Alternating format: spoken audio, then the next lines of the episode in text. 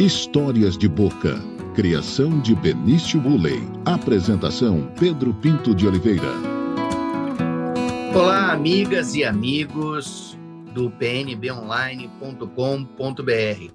Estamos começando mais um podcast Histórias de Boca, uma produção e criação de Benício Woolley, com a apresentação do amigo de vocês, Pedro Pinto de Oliveira. Podcast Histórias de Boca é uma criação de Benício Woolley, meu neto. Quando ele tinha de dois para três anos de idade, é, quando ele ia dormir, a mãe dele lia revistinhas da história da Mônica. E aí, uma noite, ele falou assim: Não, mamãe, eu não quero revistinha, não. Eu quero histórias de boca do meu avô.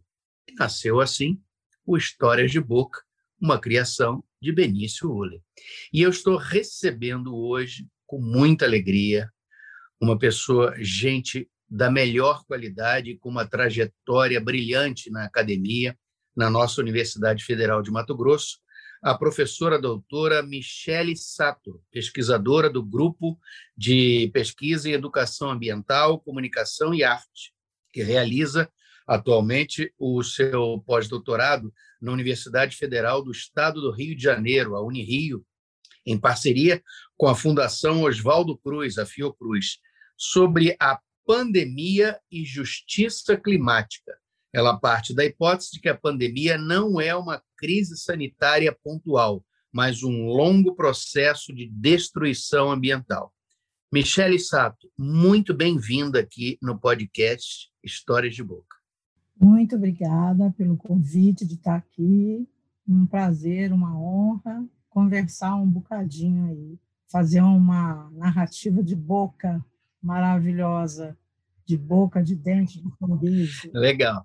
Michele, antes da gente começar a falar sobre essa pesquisa, e porque tem tudo a ver com, com o nosso contexto que, que nós estamos vivendo, eu queria, primeiro, essa é uma, uma, uma tradição do Histórias de Boca, é assim, da sua origem, da sua relação, a sua conexão com Cuiabá. Cuiabá achou Michele ou foi Michele que achou Cuiabá? Paulo Speller encontrou Michele. Quando Paulo Speller fazia doutorado na Inglaterra, quando ele estava voltando, eu estava chegando lá para estudar também. Nós não conhecemos muito rapidamente, mas ele parece que gravou mais do que eu, né? E aí, é, depois de um tempo, a Luzia Guimarães conseguiu um projeto pelo Canadá que envolvia quatro países amazônicos. E aí o Paulo me ligou convidando para vir para cá. Eu vim para cá como professora visitante. E no ano seguinte aconteceu o concurso, eu prestei e acabei virando professora efetiva. Agora, assim, vamos só situar professor Paulo Speller, ex-reitor por, por dois mandatos da, da UFMT, e e você veio de onde para chegar em Cuiabá? Quer dizer, você fez lá o seu doutorado na Inglaterra, veio, mas você é da onde? Eu sou paulistana da Gema, do Butantã, sou, sou de São Paulo. É, legal. Aqui, aqui você... Porque, claro, não é a mesma coisa que, que São Paulo, a, a colônia japonesa expressiva, e lá em São Paulo é tudo em termos é, gigantes, né? Mas você chegou aqui em Cuiabá, você se deu conta dessa comunidade japonesa? Como é que foi a sua relação aqui com essa comunidade? Chegou até isso? Nunca cheguei. Né? Na verdade, meu pai, acho que era um japonês mais espertinho, e ele é, nunca fez a panelinha japonesa, né? Tanto que nós somos em oito irmãos, nenhum casou com descendente de japonês, nem eu tinha casado com descendente de japonês. Interessante. Então, eu não tinha necessidade de fazer a tribo. Eu me sentia 110% brasileira. Na Inglaterra, eu acho que as pessoas me sentiam muito japonesa. Eu lembro que quando o Hirohito morreu, eu, eu recebi muitos pêsames das pessoas pessoas que estavam lá. Eu falei, puxa vida, mas nem eu sinto tanto assim, né? O imperador do Japão, mas a, a cara não escondia que eu era japa. De qualquer modo, agradeci, tomei um pouco das, das palavras. Hoje, depois de muito tempo, né, velhinha já, eu acredito que a cultura japonesa se impregnou mais em mim. Eu sinto muito falta da comida, assisto muito filme, leio mangá né, em japonês, coisa que a maioria não faz. Então, eu percebo que eu tenho mais hábitos japoneses hoje do que antigamente. E com relação agora para falar sobre, sobre a cidade, esse tempo todo você morando na cidade, o que, que te anima com Cuiabá e o que, que te desanima? O que, que faz é, a Michele Sato torcer o nariz? Michele Sato, acho que torce o nariz com as injustiças, né? não só humanas, mas ambientais também. É tem muitas coisas difíceis de se lidar aqui em Cuiabá. E há também o encantamento da cidade, da cultura, a arte cuiabana, a especificidade da, do canto, da dança. Eu acho é, a cultura cuiabana um, um fator muito encantador. Eu gosto muito, incluindo aí as pessoas que são bastante hospitaleiras. E acho que a pobreza, a desigualdade, a queimada urbana, né? todos os aspectos mais ambientais é, e também de abismo social que você vê hoje, marcadamente pela presença dos migrantes e uma parcela boa de migrantes climáticos que, que nem se percebem como migrantes climáticos. Né? Quando se pergunta para o haitiano, por exemplo, por que, que ele veio para cá, ele nunca responde que é por causa de um terremoto que aconteceu, que é, prejudicou a economia do país. Então, a questão climática ela está muito invisibilizada ainda e com raras exceções não é percebida pela comunidade de uma forma geral. É, antes da gente chegar aqui no, no clima, é, vamos falar sobre assim, o desencanto, a situação do, do, do, Brasil hoje, com a pandemia e com o governo que hoje o, ocupa o, o, espaço de poder. Qual é a avaliação que você faz hoje do governo Bolsonaro, Michel? A pior possível. Né? Um governo insensato, insensível, incoerente, injusto, sobremaneira, é, negacionista. Ontem assistir a Cátia Abreu. Quem diria que um dia eu ia gostar do que aquela mulher falava? Mas ela falou para o Araújo que ele era um negacionista compulsivo. Eu, eu gostei, eu dei risada disso daí. Eu acho que há inúmeras fotografias que, que eu andei colecionando aí da imprensa, dele fazendo tumulto, sem máscara, é, estimulando a população a, a fazer o mesmo, né? Ele deveria ser o exemplo. Então, acho que essa CPI chega no momento correto. Eu, particularmente, me surpreendi com a condução do Renan Calheiros. Eu acho que ele está ótimo. Embora algumas pessoas falem que ele tinha que ser mais neutro e mostrar menos ódio pelo Bozo, mas eu, particularmente, tenho gostado do desempenho dele. Acho que ele faz perguntas muito inteligentes. Claro que ele tem assessoria, mas ele é firme, é, eu estou muito esperançosa com essa CPI. Você acha que não vai terminar, é, não vai terminar em pizza? Em pizza? Não, acho que não. Acho que os legisladores estão muito de olho nisso daí e é uma forma da gente dar uma forçada no impeachment. É, acho que dá para a gente fazer um barulhão, porque está indo tudo muito bem, né? na minha visão. E eu tenho acompanhado todos os dias essa CPI aí. Estou fazendo algumas coisas, mas estou ouvindo Caia colar, levo o celular e fico ouvindo. Então, eu acho que é, é a, a, postura governista foi extremamente, não foi nem negligente, eu acho que foi cruel, sabe, com é, essa coisa de cloroquina, com negacionismo, e, e, e, mais uma vez nós, nós da ciência, né, nós professores universitários, universitários testemunhamos com veemência o quanto a ciência é ligada à política, né, porque sem é, as relações internacionais feridas, o insumo da China e da Índia viriam aqui para a gente produzir as vacinas com uma quantidade boa em função desse desarranjo de, de relações internacionais provocado pelo Araújo, principalmente, mas também pelos, pelos filhos, né? diz que o Carlos Bolsonaro estava na, nas negociações da, da vacina, o que, que, que faz um vereador nessa situação? Então, essa, isso é uma coisa que a CPI vai, vai tentar chamá-lo né, e verificar. Na dependência dessa relação política, eu acho que é importante é, denunciar isso. Olha, tá vendo? As vidas morrem se você não se der bem, se você não fizer um bom papel governista lá fora. É, e dessa relação da, da questão da, da, da, ciência, o lugar da ciência, a relação é, dessa conexão com, com outros segmentos da própria sociedade, em especial a própria política, né? Exatamente, né?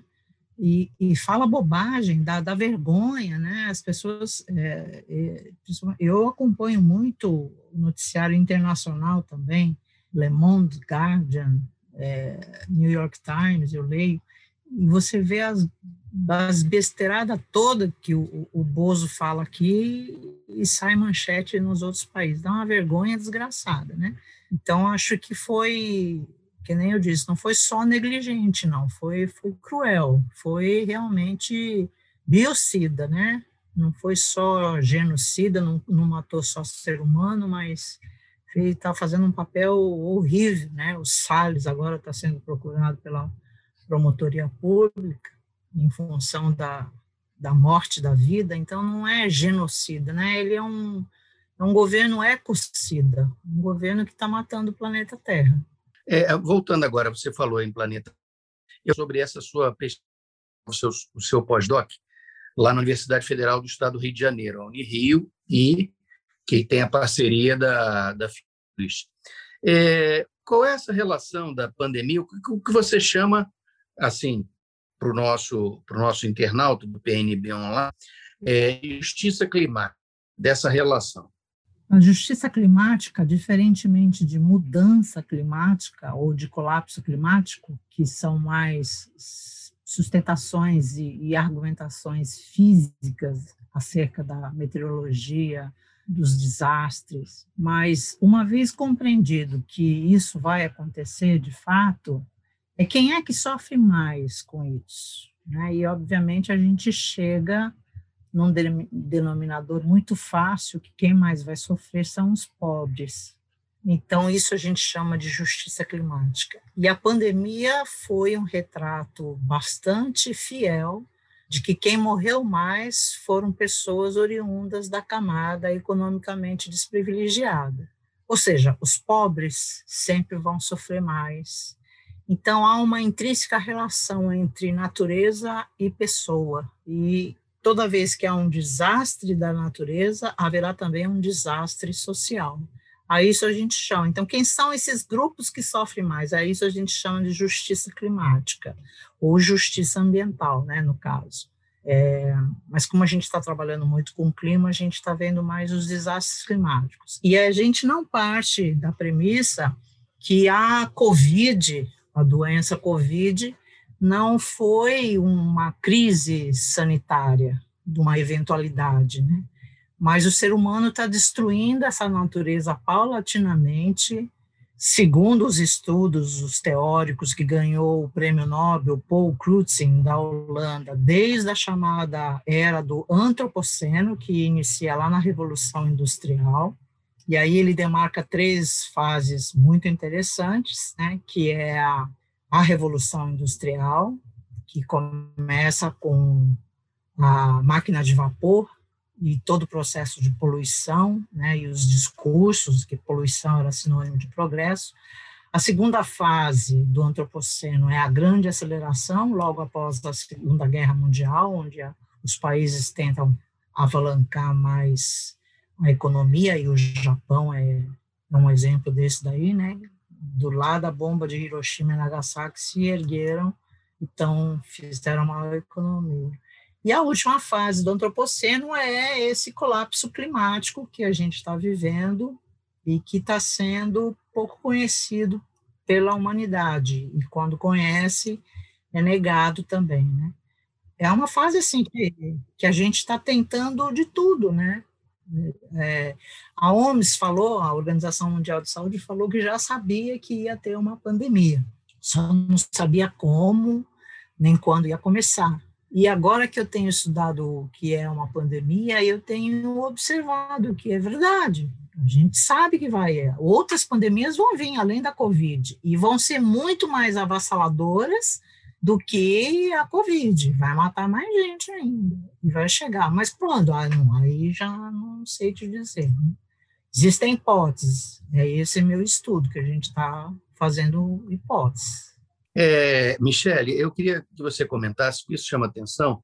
Primeiro, esse aspecto é, que é uma coisa processual e não um, uma situação episódica, que a gente, é, às vezes, não se dá conta desse contexto é, de estar no mundo, de sofrer e reagir, e, e, e, que faz parte de um, de um processo, aliás, um longo processo, desde que nós estamos aqui no mundo. O outro aspecto, eu queria que você comentasse sobre isso, essa ideia de processualidade, e a outra é, é uma coisa que, que me ocorre aqui, eu queria que você comentasse sobre essa distinção que se faz em muitos estudos, e, e, e as ciências sociais, especificamente, é, perderam certo tempo ou, ou, ou, perderam a mão ah, no sentido de, de separar é, natureza e cultura, quer dizer, é natureza e cultura, há uma continuidade da cultura na natureza. É, mente, indivíduo, indivíduo e sociedade. Você acha que é, que esse dualismo atrapalha e que o, o, a compreensão da gente no mundo precisa evitar esse tipo de dualismos? Primeiro, vou responder a do processo, né? Então, é, desde a Revolução Industrial, isso implica que, mais ou menos, desde 1728, por aí, que começa a destruição acelerada da natureza.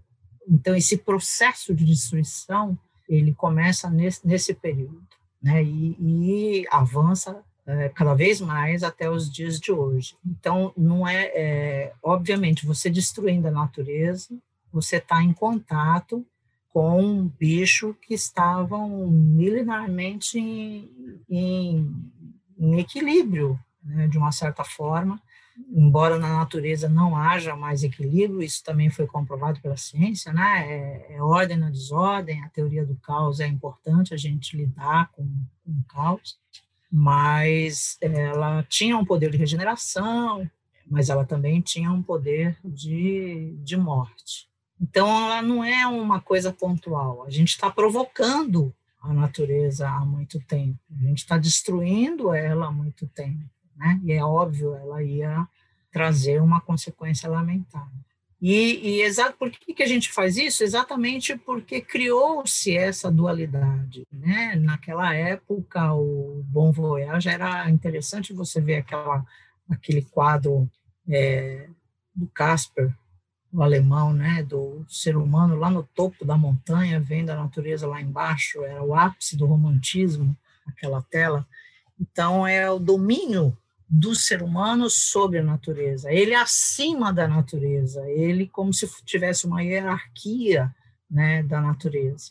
Então, acho que as religiões orientais, elas diminuem um pouco essa hierarquia, como o budismo, o zen budismo, o hinduísmo, o jainismo, mas acho que a religião cristã ela impõe essa hierarquia, Deus em primeiro lugar, depois ser humano, depois natureza, né?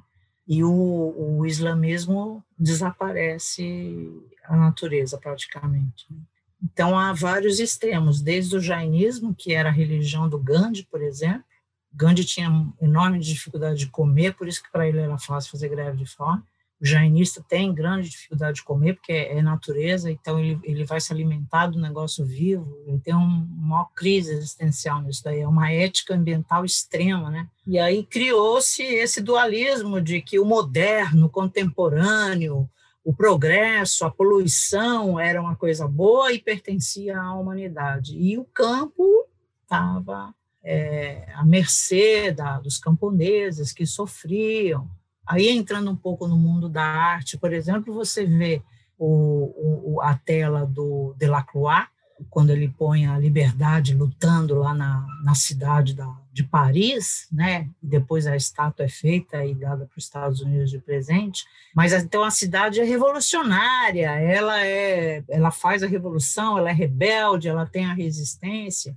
E aí os artistas começaram a ganhar dinheiro fazendo aquelas coisas idílicas, né? Do camponês voltado para a terra. O próprio Van Gogh colocava muito essa essa sujeição do camponês, né, com, com, curvado perante ao, ao grande agricultor. Então era essa o mote que se dava, né? Você fracassa quando você está na natureza, quando você está no campo. O melhor é você ser urbano, é causar poluição. Aí foi a desgraça toda que eu acho que a humanidade cometeu de se afastar terrivelmente da natureza. E o pior, né? além de afastar, é achar que tem controle sobre, que domina a natureza, que pode fazer dela. Tanto que ninguém fala quase natureza, o pessoal chama de recurso natural. Não é água, é recurso hídrico, é o que, que eu vou usar. É a ideia do domínio, né? do poder. É a ideia do serviço. Do serviço para quem? Para o ser humano. Né? Recurso florestal, não é mais floresta então, a própria nomenclatura da ciência exerce também essa influência dessa dicotomia, lamentavelmente. Agora, Michele, vamos falar. Nós estamos falando de questões ambientais, de produção, e nós estamos é, num estado de produção agrícola, do chamado agronegócio. Como é que você vê a produção em Mato Grosso, a questão ambiental nessa relação com, com o agronegócio? Como é que é? é? É uma coisa em desequilíbrio? Como é que você vê isso? Eu acho que a próxima pandemia vai ser causada pelo agronegócio, e aí o pessoal fala né, que vai do agronegócio lá da, da Amazônia. Bom, nós somos a Amazônia também, Mato Grosso é a Amazônia também. Essa é uma tendência forte, o cientista tem essa, tem várias hipóteses das próximas pandemias, né? Tem o degelo, que é, é bem cruel que está acontecendo, né? Uma série de coisas que a gente tem achado, inclusive vírus anciões de 15 mil anos cristalizados ali no gelo, que está derretendo tudo agora. Mas a forte teoria, principalmente pela Organização Mundial de Saúde, é o vírus Nipah, que é mais frequente em Camboja, Tailândia, Vietnã, e também vai ser por, por morcego e porco, né? É, e esse aí vai ser um pouco pior, porque se o morcego deu uma mordidinha numa fruta e você comeu a fruta, ferrou, e se você comeu o porco, também ferrou. Então, o poder de transmissão é muito alto, né? Morre muita gente, e o pior é a sequela, né? Que dá uma inflamação cerebral e as pessoas ficam com danos cognitivos muito, muito agressivos. É, essa é no Camboja, né? Essa questão do, do porco, é, do morcego. Isso também vale para a nossa Amazônia? Não. É, é, esses seriam, digamos Não, assim, se eu estou falando certo, vetores, o, o morcego? O, o, da Amazônia, a teoria da Amazônia, ela é, segundo o Bob Wallace, que é ele é um, ele é um biólogo que está estudando muito isso daí, né? Ele fala que o pior de todos é a gripe aviária. Essa daí é danada, né? E ela é provocada pelo agronegócio, galinha, pato, gan. Lá na China, Esperava-se que, se surgisse uma pandemia, fosse um pouquinho mais no sul de Wuhan, não era tanto em Wuhan, mas era mais para baixo, que tem um lago de criação de patos, de carne de, de patos, e diz que é um troço nojento, que o, la, o, o pato caga na água e a água o, a população bebe, e é um negócio endêmico muito forte lá. Então, a gripe aviária é um fator bastante forte, mata, né? E aí, o segundo Robbie Wallace, o que, é que vai acontecer, é que pode acontecer dois tipos de virose.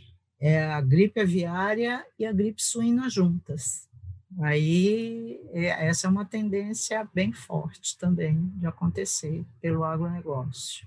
É, Michele, Mas são hipóteses. São hipóteses, né? São hipóteses. São, é, ainda é no, no, no no, no campo da, das hipóteses sendo testadas e, e pesquisadas. É, e tem a, é, o ebola ah, também, né? Ebola é forte também.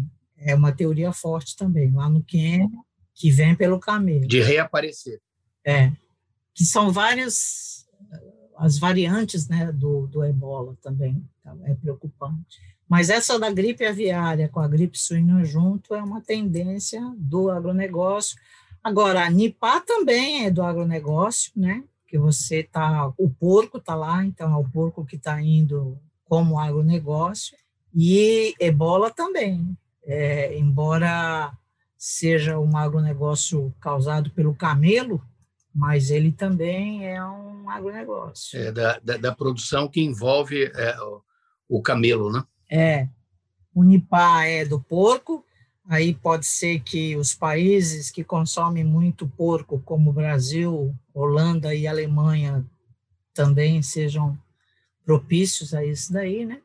E a terrível hipótese da junção da gripe aviária e a gripe suína. É, é a gente estar no mundo, é, é, estar no mundo em situações problemáticas, né?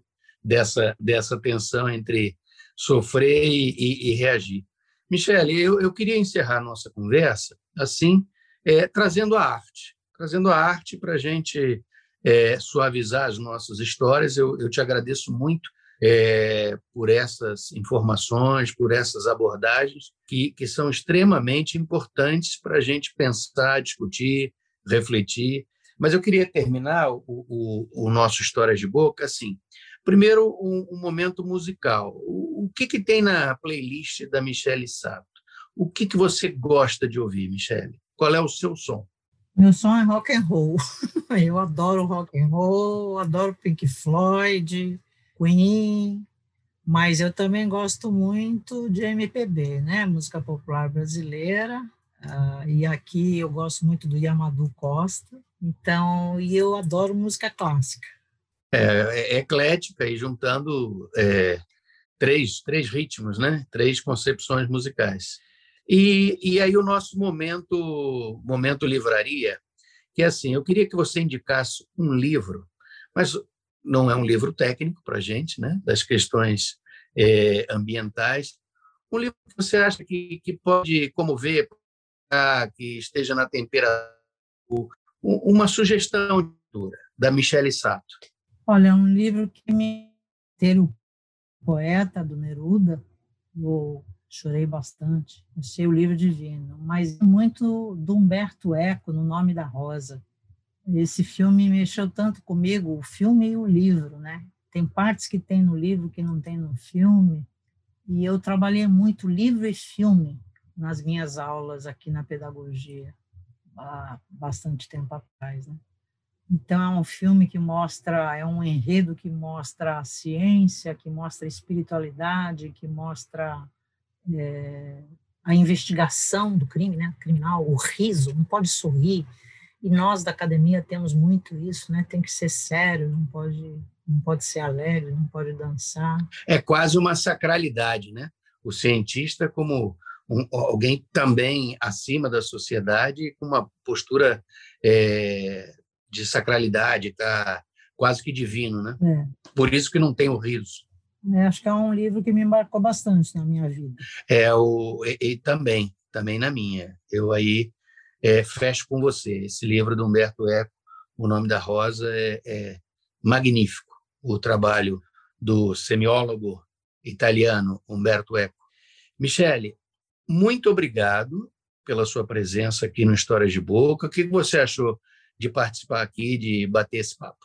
Nossa, foi muito agradável, tão agradável que eu nem vi o tempo passar. Assim. E acho que é muito importante Rádio é uma coisa que é muito ouvida no interior de Mato Grosso.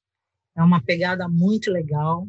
E parabéns, Pedro. Você é um tremendo profissional com que eu tenho grande admiração. Obrigado, obrigado. E, e, e é recíproco. Você sabe que quando eu conheci você assim pessoalmente a primeira vez, quando o nosso amigo em comum, o professor Dielso Moreira, disse olha, nós vamos fazer uma oficina lá com a Michelle Sato. Eu Poxa, que legal de, de poder conhecer e ver você em ação na sala de aula naquelas oficinas. Foi um, um momento muito legal, muito bacana. Muito obrigada, Pedro. Ok. É, o Histórias de Boca, criação e produção de Benício, vai ficando por aqui. Eu conversei com a professora doutora Michele Sato. Na próxima semana teremos mais uma entrevista, mais um bate-papo para vocês. Até lá!